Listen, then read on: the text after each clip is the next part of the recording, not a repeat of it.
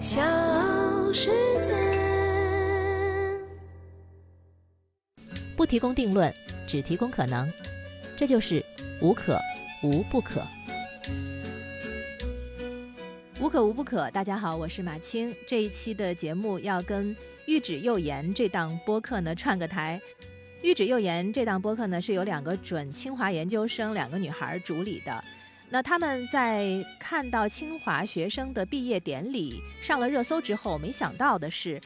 就是很多网友在后面跟评啊，一直在讲你们就是一些精致的利己主义者。作为他们很快也要去清华读书的这两个女孩子，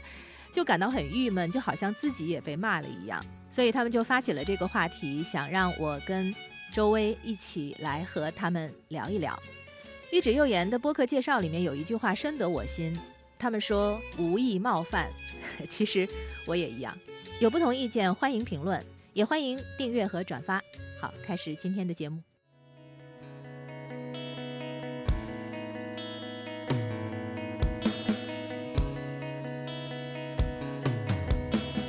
这个碰撞也是正常的吧？所有的人大概都得适应。今天互联网面对的是这样的一种评价的方式，怎么样交流，怎么样碰撞？过去我们因为当面面对面的时候，熟人之间我们都还是比较客气的嘛，我们不会当面的时候去刷你一个大耳刮 对，所以说互联网有个特性，就是说叫去人格化。比如说还有一个就是叫去极化，就在群体当中。为什么说在广场上，在骚乱当中，有些人可能平时表现的彬彬有礼，会在那种情况下失去自我，做出一些就是很违反公序良俗的行为？可能这都是有一定的这种背景在里面。现在可能还这个课题，就网络时代，怎么样还始终保持对自我人格的一个清醒认知吧。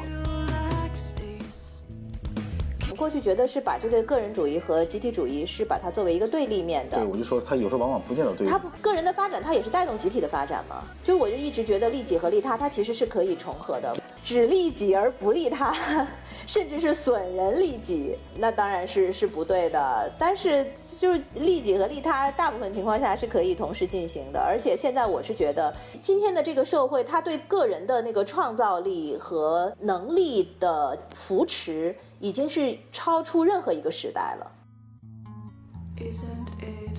beautiful? 各位听众朋友们，大家好，欢迎收听本期的玉指幼言，我是霍新月。Hello，大家好，我是周月。呃，那我们今天请到的嘉宾比较重量级，呃，是播客无可无不可的主播马青老师。呃，马青老师呢也是南京新闻广播评论专栏《马青时间》的主持人。那另一位呢是无可无不可的常驻嘉宾，啊、是宠物训练师、国家二级心理咨询师周薇老师。那周薇老师的另外一个身份就是马青老师的先生。那两位要不要先跟我们的听众朋友们打个招呼？嗯，大家好，呃，说我是重量级，其实就是指体重，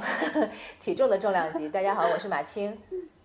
那大家好，我是周薇。那这如果是重量级的话，那就是声序排列，所以我在最后一个发言。没有没有，真的是我们节目 最重量级的嘉宾。是的，感觉我们之前可能和同龄人交流的比较多，对然后这次请两位老师，就是感觉还是非常就是想要聊一些别的话题，就吸收一些不同年龄段大家的想法。就是其实我们这一期主要是想聊一下关于精致的利己主义者这个话题，因为前段时间就是我跟周也不是都要去清华读研了嘛，然后就会自然而然的会关注一些和清华大学相关的这些内容，然后当时是看到清华大学的华大学的致敬这个。就是看到那个毕业典，他们的研究生毕业典礼，包括本科生毕业典礼都上了热搜，然后我们就是满怀好奇的点进去一看，发现下面的评论好像都没有我们想象的那么友好。就比如说有一些网友会说啊，就是你看一大群经济的利己主义者，他们就是笑得多灿烂，就是明显是一个冷嘲热讽。然后还有就是另外一些讽刺，可能会说啊，我们这些学生毕业了就一定会去呃美国，然后不会回来报效祖国之类的这些看法。就是说国家给你投了很多钱，然后就是培养了一些白眼狼这样子。嗯嗯，是的嗯，就是我觉得可能这个现在这是有一个特点的，就是在网上，呃，你几乎不管发什么，最后都会有人骂你。你两位学霸说啊，我们现在上清华了，好，你放心，下面一肯定一水儿的人骂你，学清华有什么了不起，对吧？对对，今天正好不知道你们看没有，在新浪微博上，反正有一个传的挺广的一个视频，就是一个应该是北大毕业的一个硕士吧，就是就是用很凡尔赛的方式，还有压低嗓音，在那里显摆他的毕业的文凭啊，他的原他的校友证啊，什么各种纪念品，以及他原来的学生证。他煞有介事说：“我等会儿就扔到未名湖里面，在这骗你们的不扔。反正但是那个里面还比较友好吧，大家都是就是开个玩笑，就是就调侃一下。嗯，但你们说那个，我感觉是怎么说吧？可能还是年轻，就他们还觉得他们有机会上清华。像我已经知道我这辈子基本上没这回事了，所以我就不会羡慕嫉妒恨了。对，就是后面其实是说什么都是很正常的，我觉得。嗯，就是我们关注到这个，就是发现，在评论下面有很多人都会啊、呃用一个词叫做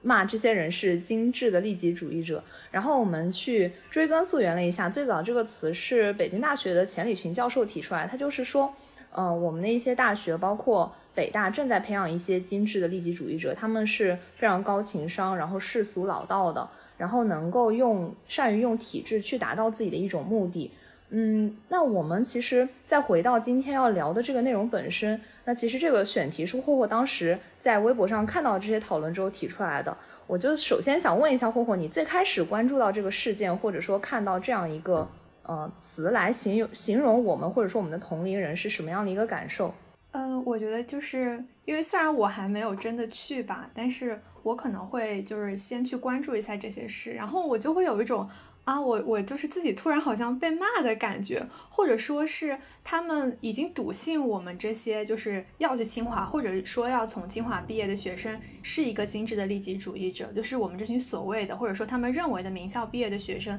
就好像已经 失去了他们的信任，就会有这样一种感觉。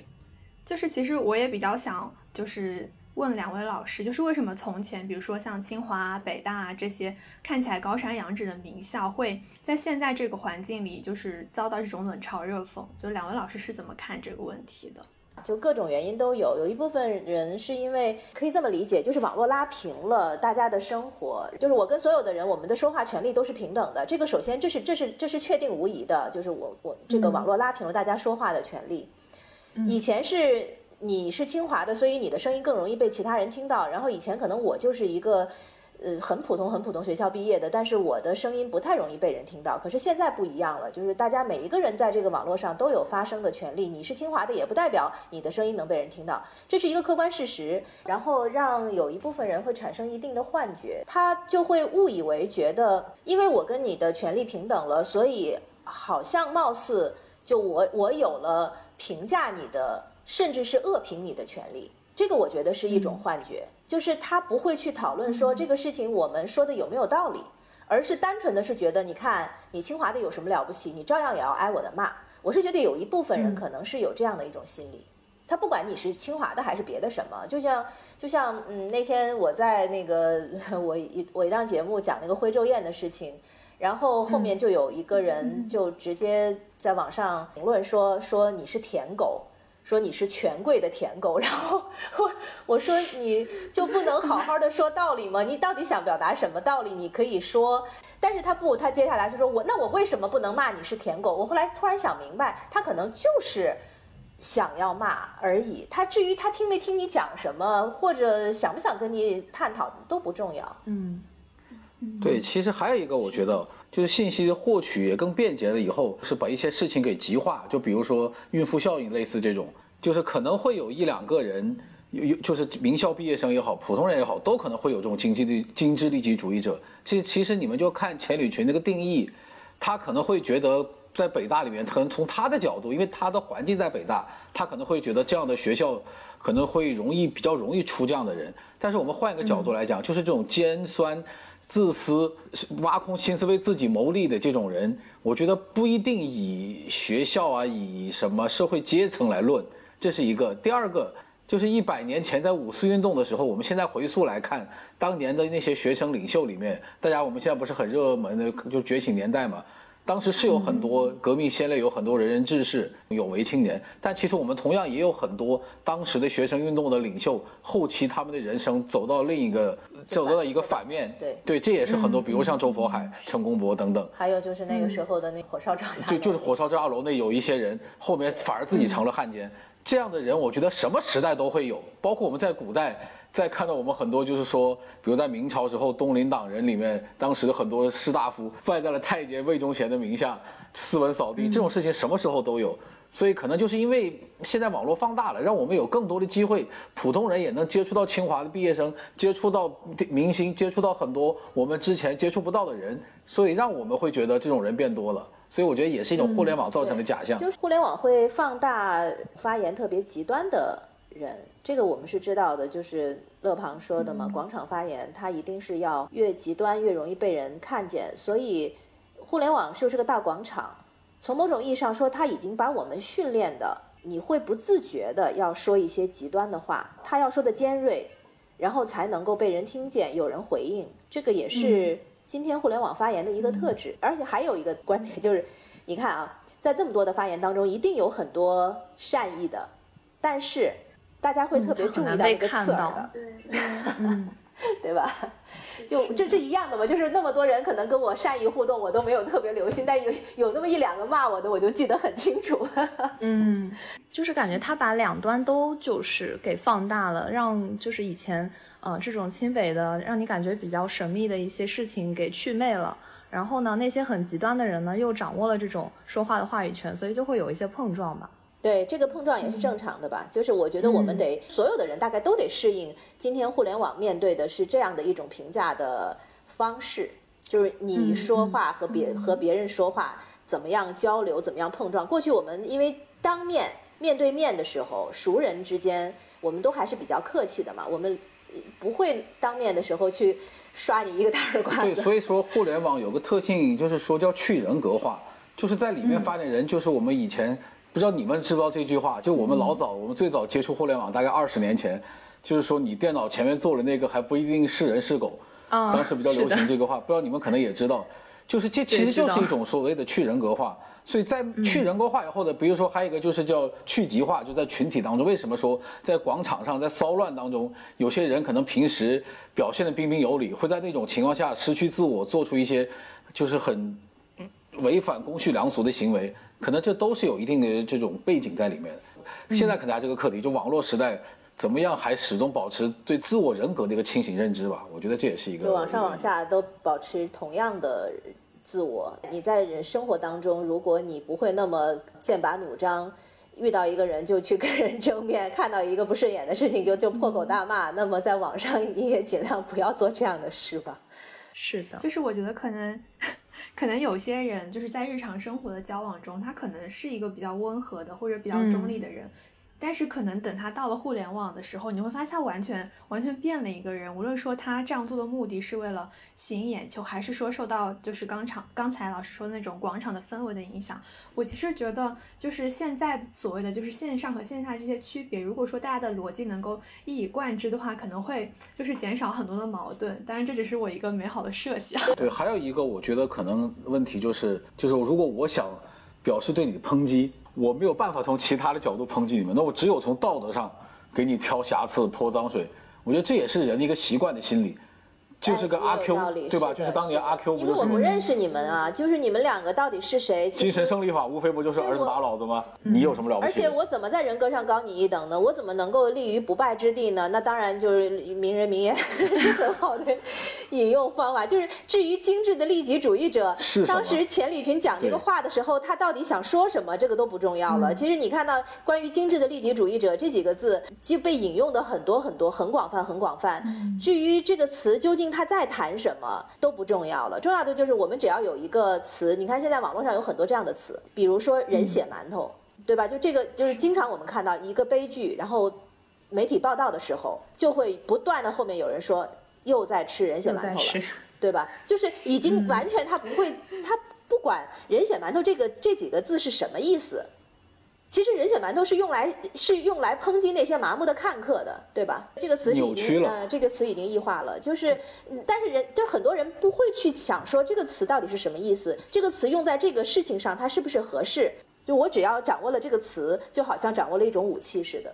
就是我会感觉在用“精致的利己主义者”这个词的时候，就是尤其是当时这个北京大学的老师，在他可能并不是非常极端的想要批评这些就是北京大学的学生，他可能是背后再去思考一种，就是我们到底应该就是作为一个好的大学，作为一个。嗯，大学我们应该培养出怎样的学生？我们应该怎样的去引导学生们去思考，不让他们变成一个就是纯粹的利己主义者？我觉得可能他的当时的出发点是这样的，但是这个词语在之后被使用的过程中，就是已经完全抛弃了他一开始对于这个词语背后的可能对于一些教育的制度，包括一些对于比如说像 GPA，比如说像各种细节的保研制度这些东西的思考都已经消失了。是的，那就是说抛开。那些呃为了骂而去骂的这样一种评论，其实呃我跟霍霍包括老师刚刚讲到的，其实我们在生活中也确实还是会发现存在着一些，就是不能说他们是精致的利己主义者吧，就是也会有一些比较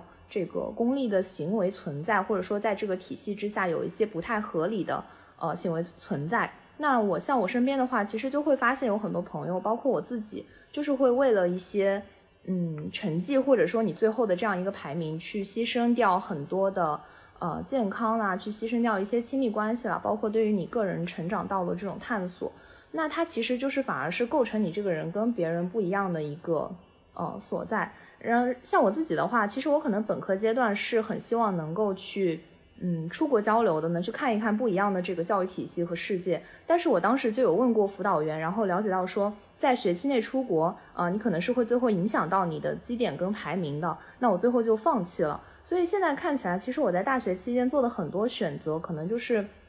会是为了要去获得一个更好的成绩，或者说，呃，结果。但我觉得其实不能把把你这个例子理解为叫精致的利己主义。我也给你举个例子，就是我我怎么理解精致的利己主义？就我曾经采访过一个。一个在南京还算是一个比较好的大学的学生，因为他有一个创业项目，然后我们正好就做了一个访谈，他代表他那个创业项目来跟我们讲解他那个创业项目的构思什么的。结果没想到过了就两三年吧，就就听说。他的身上发生了很不好的事情，就不不不直接点名字和学校了。就是他在支教的时候，就是为了保研而去支教嘛。支教的过程中发生了那个打学生的事情，他的很多的事情就被他的同学给在网上爆出来了。有那么一部分的学生，他是为了要保研然后去支教，但是他并不好好支教。就为什么我说跟你这个例子不太一样呢？就是我为了保研去支教，这个很多的学生会这样选择，或者说我为了什么什么而而放弃什么，选择什么，我觉得这是无可厚非的。可能看上去没有我就单纯是为了支教而支教那么纯粹，但是动机不可查，这个动机你自己你自己心里知道。不要因为动机而去判断，而是要论论迹，不能论心，就是得看他的这个做的这个事情。你如果去支教的时候，就是我真心的为了孩子，我认真的准备我的教案，全心投入的是认真准备的，这个不叫精致的利己主义。精致的利己主义，钱理群当时他举的那个例子，他举了一个所谓虚构的例子，一个不存在的故事。讲的就是某一个学生表面上跟他说我我读了你的书，我上你的课，我很喜欢你，怎么怎么怎么样，一二三四，弄得这个意思啊，老师觉得哎呀这个学生真好。然后接着他拿出了一个推荐表，说老师能不能帮我写个推荐信？老师就给他很热情的给他签了这个名。结果接下来他就再也不在这个课堂上出现了。他举的是这样的一个例子，但是我是认认真真去做这件事情的。那我觉得这个是利己和利他的同时存在。顺着马青说这个话，我也可以举一个我切实经经历过的例子，是我在早些年了，在南京一个挺有名的流浪动物的一个救助机构，我去当义工，一年的国庆长假来了两个小女孩，应该就是高中生，然后他们手上拿了个东西，当时也不知道他们是干嘛，他就一直问我这个机构的负责人在不在。后来我说你你们是来做义工的吗？他们说是。然后我说要不要你们下午就说事儿还挺多。后来他们就不愿意，就站在那里就不进来了。就后来我才知道他们是要来，好像是来盖章，对，他们来参加公益活动，出国要用要盖章。当时我呢就感觉对这两个小女生的这个感觉就不太好，就是你们需要出国需要有些东西，需要有些证明，这是这是这是合情合理的。但我说你们起码好歹应该来。就真正体验一下，来做一下你们展现出来你们要做的事情，就是表里如一嘛，做了好事宣传没有问题，但你就是应该真实的表达，对而不是仅仅是很虚伪的，这就是精致的利益主义，我觉得。呃，我相信现在的有一部分人，不管是什么年纪的人，都有这样的，他也不是现代才有的。对对。就任何一个时代，呃，在任何一个人群里面，不管是大学生也好，还是职场也好，它都有的。这个是可能是人性的一部分吧。比如说我在大学里见到的很多的行为，他们不一定可以就是完全被称作是这个精致利己主义者，包括我自己的一些选择也是。但是可能你确实在呃选择这个的动机上会有一些不太单纯的，然后呃包括其实你因为你本身不太愿意去做的话，我就会发现很多呃比如说学弟学妹会来问我说，啊、我参加这个活动是不是会对保研有帮助呢？然后我哪个课选了之后能够加到更多的分，能够拿到更高的基点这样子。然后我就会在想，我去做那些分享会的时候，是不是在帮助大家变得更功利了？然后这种分享到底是好还是不好的？所以我每次就是在那种分享会结束的时候，也会强调一下说，千万不要呃盲目的去选择保研，因为不是每个人都适合读研这样子。我我能理解啊，就是，呃，其实这个里面其实他更进一步的去追问的是，就为什么会有更多的孩子们，他们不得不去考虑什么基点啊，去考虑说保研啊，去考虑我的选择，我必须要为了满足这个条件，而不单纯的是出于我喜欢，仅仅是说我要满足某一个功利的原因。那我觉得这个是个制度设计的问题。制度到底是是让人变得更好了，还是让人变得更坏了？对，我觉得是因为本身说从心理学角度来讲，社会化就是人适应社会、获得在这个社会当中生存的能力这么一个过程。像大学可能就是社会化非常重要的一个环节，就一个阶段，就是彻底从学生转换成一个社会人。因为像你们出去读研也好，其实像你们也能有体会，读研究生就不仅仅是像过往仅仅是升学，更多的是人生未来职业规划的一部分了。所以这个在这个关键的时期，如果你的制度设计有会引导学生是往钻空子、投机取巧的角度去努力，还是说鼓励学生、帮助学生更多的沉下心来学习东西，那这可能是更需要学校或者是更大的层面他们需要检讨的东西。我相信当时钱理群讲精致的利己主义者的时候，他也不是单纯的去抨击这些年轻人，他应该更多的是去思考。这些年轻人如果是做出了这样的行为，那么背后是什么支撑了这种行为？如果因为只如果说就是正常分布，有的人是这样，有的人就我们刚刚讲人性的一一部分人性会是这个样子的正常。但如果说在这个高校里面，很多学生都被这种情况裹挟的话，那就不光是这个不光是探讨人性的问题，它一定是还背后可能存在着某种制度的动因吧。因为我感觉我很明显，就是因为我自从就保研了之后，会经常像周伟一样收到很多其实是非常优秀的学弟学妹来问我保研经验，就因为我可能就是当时的排名并不是说年级第一、第二这种情况，然后我会看到很多别的专业的第一、第二的学妹来问我说，啊、学姐你有没有什么保研经验？你有没有什么保研资料？你当时是怎么规划和复习的？然后我会明显的感觉到这种竞争的激烈程度其实是有一点被夸大了，然后会让这些他们其实已经很优秀的学生，他们你能感觉到，即使他的简历无论有多么优秀，他心底里还是不自信的，所以他还是在不断的为自己争取那种机资源和机会。但是我会觉得这些资源和机会其实是被那种规则所构建出来的，比如说你在。大三应该去什么样的互联网公司实习？就是，当然这些规则它有可能是呃写成白纸黑字的某个学校的规章制度，也有可能就是这种，比如说你要是未来想进大厂，你就得在大三有多少分实习这种约定俗成的规则吧。然后我会感觉到大家都是，嗯，在被纳入一种就是有点类似于商品的逻辑，大家都。把自己待价而沽，然后希望通过各种各样的方式去为自己增值吧。就感觉像然后还有一个很内卷，很很小的感觉，对对，就是我觉得一个，就如果说你身边有这种比较功利的人的话，就是就拿我自己来说，我觉得我是会受影响的，因为我感觉嗯。学校里有非常多的小组作业，那可能在一个小组合作里，我比如说担任一个组长的角色，那我可能会在这个小组里承担更多的任务，花费更多的时间和精力，那往往这个时候就会有组员觉得，我与其把我的时间精力花费在这个已经有人承担的工作上，我不如把我这这个时间精力放到别的课上，这样我这样两门课都可以拿到很好的成绩。那么在这种情况下，就是就是他他的这种举动和他最后得到的成绩就会影响我，我就会开始考虑我是不是也应当像他那样，就是去。嗯，把这些任务交给别人，然后去减少我付出的时间和精力，同时能拿到一个更更好的成 绩。我感觉就像是我们人人都陷入了囚徒困境似的。对，我还想说用这 个词，其实就是就某种程度上就是一种囚徒困境。对，就就你付出了多少，我付出了多少，然后怎么我看着觉得哎呀太不划算了。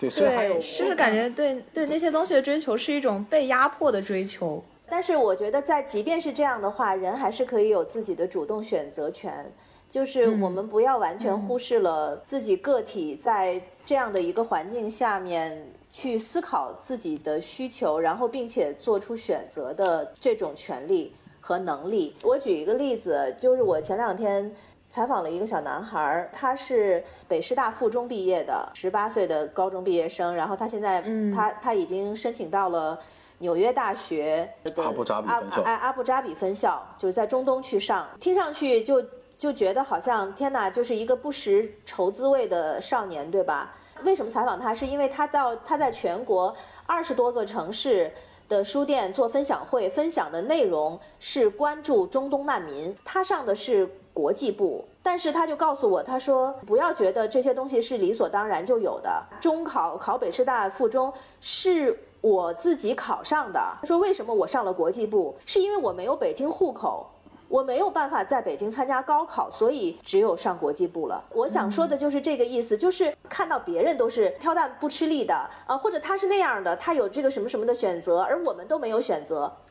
不是，也许这个选择是就是在你的手上。他今天能得到这些是他的努力结果。也许再过五年，你所获得的那个东西是你从这一刻开始努力得来的。嗯。就是我有一种我的心态，就是会在大三的时候焦虑会非常明显，但是到了大四，就是我没有什么事的时候，就是我脱离了那个环境，脱离了那个氛围之后，我会发现其实，嗯，我在有的时候是有选择的。就是比如说我之前上过一个课叫做数据分析与信息可视化，然后当时我就觉得这个小组作业的压力实在是太大了，就是会那种小组一个星期都是搞这个。因为它是数据分析嘛，就会在我们在那个中国裁判文书网上扒数据。因为我们这个小组全都是文科生，大家要不前两年就学的汉语言，要不就是学的这些法律，就是其实都是对于这种爬数据这些事情是呃非常不擅长的。但是最后我们就用人工的方式也爬了大概几百条的这个裁判文书网的内容，然后做成了一个呃和代孕有关的这样一个数据分析的报道。因为我们当时做就会觉得。我们为什么要做好这个作业？我们会觉得是我们不能比别的小组差，因为这是一个三分的大课，所以我们如果这个三分的大课成绩差了，我们的绩点就会往下掉。就是大家当时在那个环境里想的都是这些事，但是当你就是从那个环境里走出来，你大四的时候再去看你做的这个作业，你会发现它其实是一个很有社会意义，也很有价值的。这样一个作业，就是你也无法判断，当时你选择做做这个选题的时候，仅仅是因为这个选题的社会意义可以帮助你拿到更高的分，还是说你确确实实就是你其实其实并没有放弃那种，比如说你要做记者，或者说比如说你对社会议题的关注。我觉得这个事情就是其实还跟你当时所在的氛围有关。我觉得不矛盾，嗯，就我们做一个选择的时候，动机一定不是很单纯的。对，就是以前有一个比较鸡汤的，好像一个故事吧，就是不是让驴走的话，会在驴的面前挂一个胡萝卜嘛，然后那个驴就为了吃吃那个胡萝卜，从头到尾都没吃到，就最后走出去了一千多里地，就是到时候最后你不会想起来你是为什么一下子自己能走出一千里，这一千里可能比那个胡萝卜已经重要的多了，那个胡萝卜本身已经失去意义了。就是你你看我们因为平常做新闻，呃，做选题的时候。就是你肯定是考虑多种原因的嘛，就比如说这个东西这个选题，它到底能够反映什么，是不是有有价值？我们这个时候是他考虑它的这个社会意义的判断，但是你同时你要考虑其他的市市场的价值。对呀，你要考虑市场价值，你至少你在做的时候你要考虑我怎么做才能够让更多的人了解它，做更好的传播，对吧？做一个事情的判断的时候，它一定是综合的。就不是单一线条的，就像所谓的利己和利他本身就不是很多情况下并不是矛盾的东西。它不，它不矛盾，就只只有很特别极端的情况，它才会出现矛盾。就大部分的我们大部分的生活游戏其实越来越少了。对我们大部分人的生活里面的选择，其实既是利己也是利他的。我们做一些好事，你说是纯粹的利他吗？也不纯粹。有很多人做好事是因为他确实享受那个过程对，他他是能够获得精神上的愉悦的。真的是可以的。就说每就是说你绝大多数我们主动去干的事情，至少是会让我们心理上会有愉快感，不会说这个事情完全没有愉快感，你会愿意去做的。那两位老师就是在你们的就是学生时代，或者说嗯、呃跟我们相近的这样一个阶段里，会不会遇到一些嗯，就是让你们觉得是一些精致的利己主义者，或者说比比较功利的一个例子或者行为？那当然有，呃，我可以举个例子啊，因为我上你们知道我上的是军校嘛，就我们军校的时候，就是有有个部队有这种生活制度，他不可能让你把电脑，因为当时有没有笔记本啊什么，基本上就台式电脑，我们有个统一的机房。一个是学习的需要吧，一个就是也也是有时候玩一玩，所以我们会联网，我们会自己买那个路由就集线器，还不现在路由器，就集线器那种哈本把电脑连成一个小局域网。然后我们这边有一个学生干部，他当时就是跟所有领导来检查，让我们把集线器全收起来，说不允许联网。领导说的，结果后来那个领导来了，问，哎，你们的电脑怎么都没连嘛？都是各自用各自的嘛？然后他就说啊，我们因为是除了学习期要到期末了，要好好学习，就不联网了。后来我们才发现这哥们儿两头骗，他既骗了那个领导，又骗了我们。然后他确实也保研了，就是他各方面成绩还不错，加上这种会来事儿。但是这个人就是我们同学谁都不愿意理他，哪怕我们现在毕业二十年了，我们说起这个人，我们也我们基本上也没有什么正面评价，他也没什么朋友，最后基本上也消失在我们同学的这个视线当中了。我觉得这可能应该是蛮典型的一个例子。我觉得有一些精致的利己主义者，就是在生活当中，其实你是很容易能够判断出来的。对你是表面一套，背后一套，就是很他对别人也是这样的。那就是慢慢的在这个人群当中一定会被发现的。生活里有这样的人啊，就是我上学的时候倒没有，但是我我生活里头遇到过这样的，就是比如说大家一起就是一个社交场合在一起吃饭啊，他永远是会。坐在那个在当时社交场合当中最重要的那个角色的旁边，就一开始他可能跟跟你表面上他好像呃寒暄很好啊，关系很好的样子，但是只要这个圈子里面来了更重要的人，他就会抛下这个人，然后去跟那个更重要的人呃表现得很亲密。然后如果要是再来一个更重要的人，他又会抛下这个人，然后再去找那个更重要的。就是在他那个他他永远要去在站在那个 C 位的边上，那就会慢慢的不会再跟他玩了。就是你稍微拉长一个时间段，就像你们说的，可能你们现在是在这个本科到研究生这个阶段，其实再往拉长一些，就是人生当中，其实大量这样的人，就是想永远骗所有的人，不是不可能的吗，不是有句名言吗？这样人往往会露馅儿的。反正我是不太在乎说，就是他到底是跌不跌跟头，因为我是我是这么一个人。如果这个人我发现哦，这个人跟我合不来，那我就就不跟他相处，然后我就避免跟他接触。至于他获得了什么，或者他没获得什么，这个都跟我没关系了，那我就不会在乎了。还还有一个，我觉得可能就是学生时代吧，因为毕竟人的密度比较大，就像你们就像你们说的，你们完成小组作业也好，或者是平时上学也好，就是你们和陌他人之间空间感其实非常小。就是有可能会被这样的人伤害。对，但是其实往后的以后，大家可能总体上，我觉得人是越来越孤独的，或者说是越来越离心化的。而且人生还长，反正我是觉得我我不想把我的生活和时间浪费在这样的人身上，哪怕就是暂时吃了一点亏，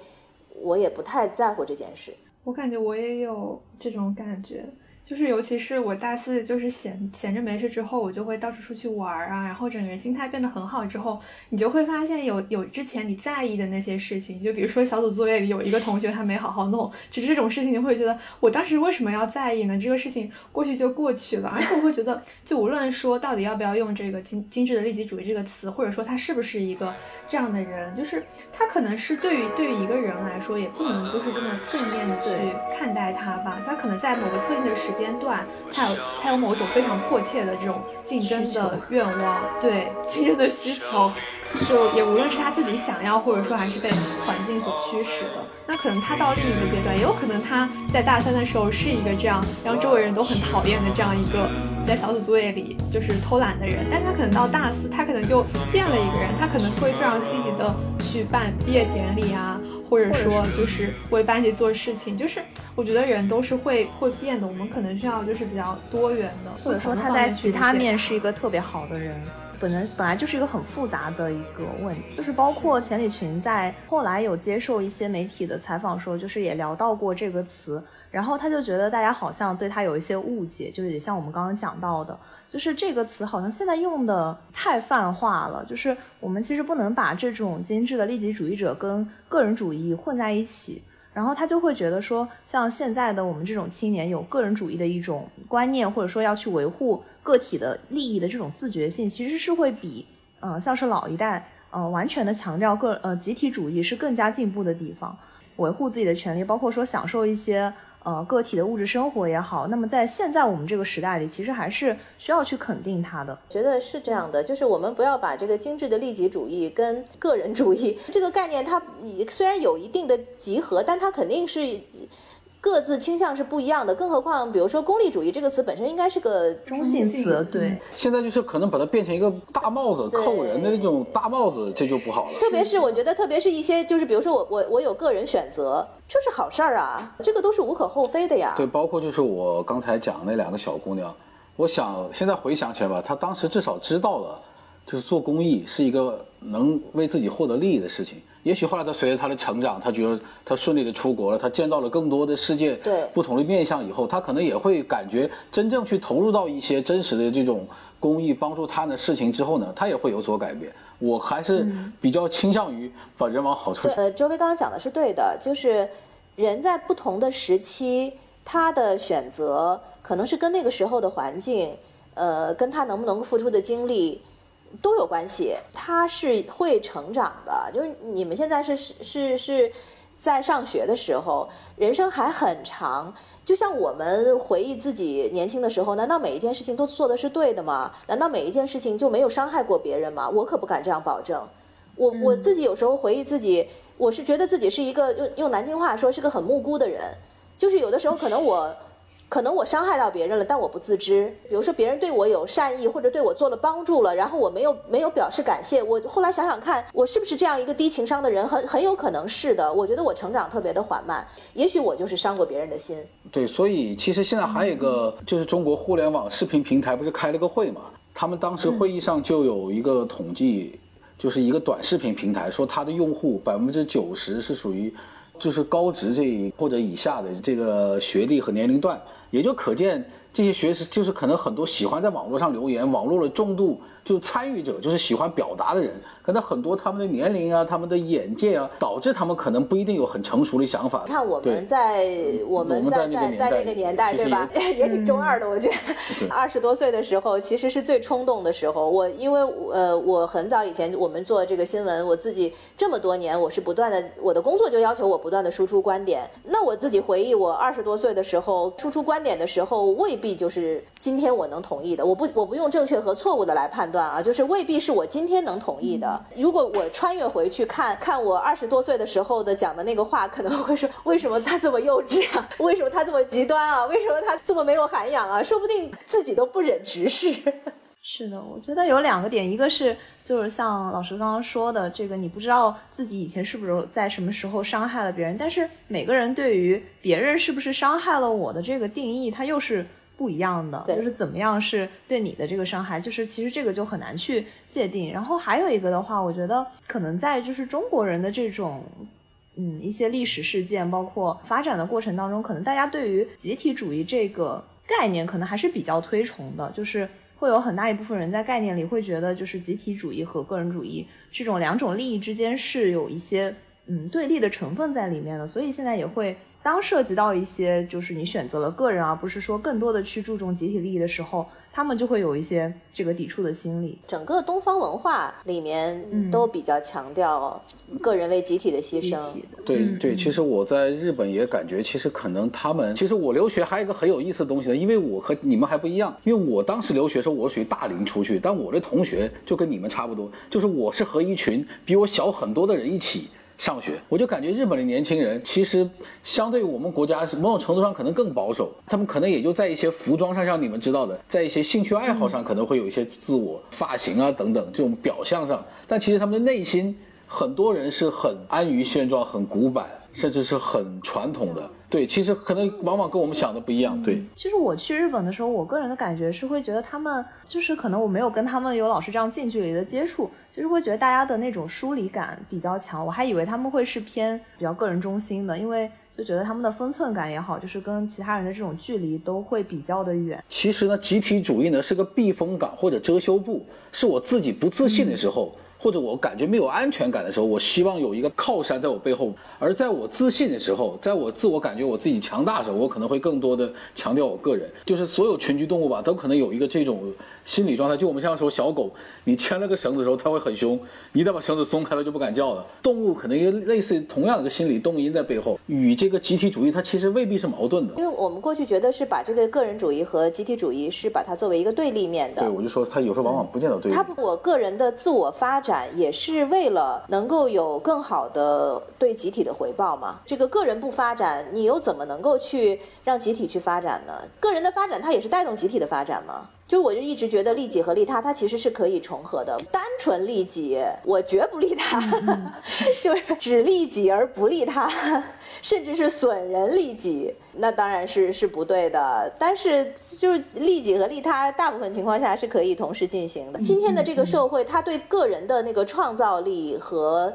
能力的扶持，已经是超出任何一个时代了。古代一个书生跑去赶考。都好困难的，他要依托于宗族，就是他没有办法脱离那个集体嘛。集体主义它是怎么来的？就是这个，就是因为集体是带能带来安全感。但你现在看看很多年轻人，他可以就是家庭越来越小单元化，你可以不用再依托你的宗族生活，你甚至可以不用依托你的父母生活，甚至单个人就是所谓的我们一个人的经济，单身都是没有问题的。这就是一个社会的正常变化。而且我觉得刚刚说到的那个呃个人的发展是也是可以为集体去。去呃做出一些贡献，我觉得这个点其实可能大家都是认同，但是可能有一部分人他想的是，他希望的是那种就是像是在中国还在建设时期，就是那些科学家什么的去呃去学习去建造他们的那个目的，就是为了要发展祖国，要去。啊，为集体做出贡献，然后他觉得那样才是崇高的。然后像是我们现在可能更多的是说，我可能是为了自己过更好的生活，或者追求一些什么的同时呢，带动了这个经济的发展也好，然后社会的进步也好，他就会觉得，哦，你这个目的是不纯粹的。那其实这种也是。啊，蛮不科学的。可能有这种观点的人，还是因为他们的眼界问题。他们可能看到世界的角度太窄了，他们把很多本不矛盾的东西，把它尖锐对立起来。呃，就是对立化。其实为了一个更宏大的目标去学习和努力，以及和为了我自己的生活更好，然后去学习和努力，这个本身它都不矛盾。它最大的矛盾是，是说当。我的利益跟他人的利益和集体的利益发生冲突的时候，我该做何选择？他没有那么多的要求，每个人去做出牺牲的那种，就是很极端化的场景已经不是太存在了。先烈们那些前辈们，他们为什么而牺牲？仁人志士们，他们为什么而牺牲？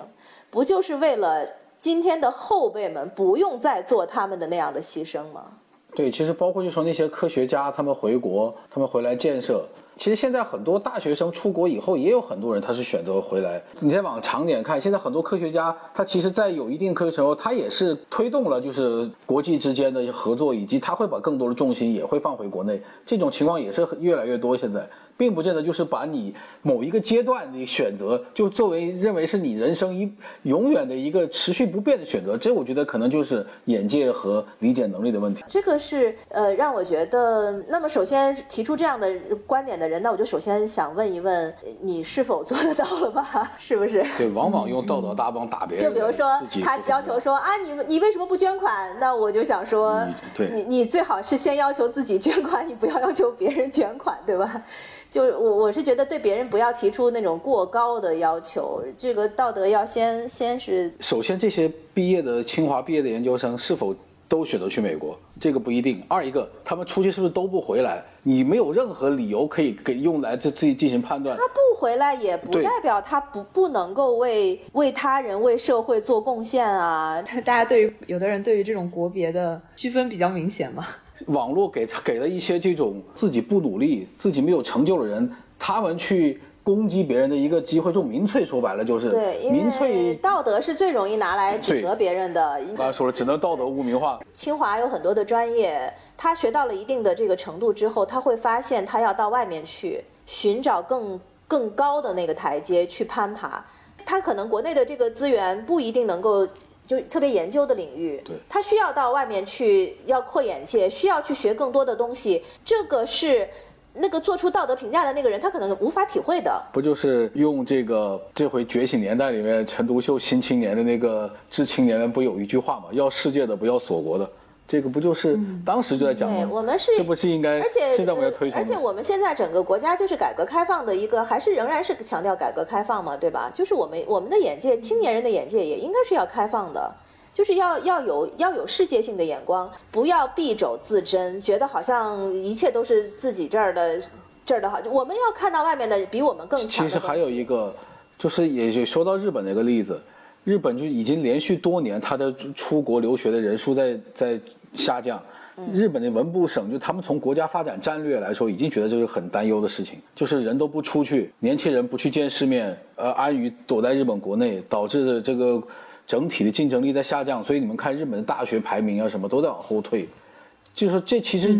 我们有我们觉得，就是日本其实是我们一个面很好的镜子，不管他做的好还是不好的，都值得我们借鉴。国家趋向于保守，年轻人趋向于保守，其实是对这个国家非常不好的未来的发展，是个非常不好的一个是一个苗头。其实其实觉得是因为这样的，网络上说这些话的人其实是。他们你不知道他们是谁，然后你们也不知道他们的目的何在。对对对，所以我觉得不要受这些干扰，自己觉得未来是怎么做最对自己最好，对自己的事业发展最有利，不要去管网上这些发言的，就是可以不用看的，真的就是可以不用看的。对，就是父子骑驴的故事嘛。嗯，对对对，因为你的所有的选择，你在为自己负责，而他们不会为你负责的。嗯嗯，是的。感觉和两位老师聊聊天，就是有一种接受了一种怎么说心理疏导的感觉，就是就会突然对某些事情非常耿耿于怀。是的，我觉得不是心理疏导，是因为。是因为我觉得我们就我我们这个受到了社会的毒打，然后感觉我们这也非常完美的就是一个总分总的结构，就是最后也又聊回了我们一开始就是提出问题的地方，然后我们其实也聊了一些我和周围的个人经历，包括两位老师他们上学的那个年代的个人经历，无论是利己还是利他，是不完不不完全是对立的，包括我们说到的个人主义还有集体主义也不是完全对立的，就是其实从我比较个人的，包括我身边的同学来看，其实他们就是在。在他们竞争的那一面，就是所谓的你能看到的他们功利的那一面之外，其实，在现实生活跟他们交往的过程中，会觉得他们还是有自己的想法、自己的目标，是更丰富、更多元的一个人吧。我觉得，如果从这个角度理解，就是用精致的利己主义这个词去冠名一个群体，其实也是不太合适的。对，这是一个既狭隘又无的放矢，包括生活里，包括生活里也是这样的，不轻易的很恶意的词。只要你没有确凿的证据，还是应该以用用善意来推推推向别人，不给别人标签化吧。对对，好，那我们其实今天就聊的差不多了。呃，那非常非常感谢两位老师，然后我们也是又实现了一次串台，谢谢两位老师。那我们。好，谢谢你们的邀请。对，感谢两位同学，感谢两位学长。希望下次还可以继续串台。第一次发现我跟清华离得这么近。对，好像是对。没有，我们两个录取通知书都没拿到。那我们就下期节目再见。好，大家拜拜。好，感谢两个小妹妹对我和周薇的邀请。那他们的播客呢叫玉指右言，如果对他们的播客感兴趣，可以去搜索一下。那也欢迎大家订阅我的播客，无可无不可，订阅、评论、转发，谢谢，拜拜。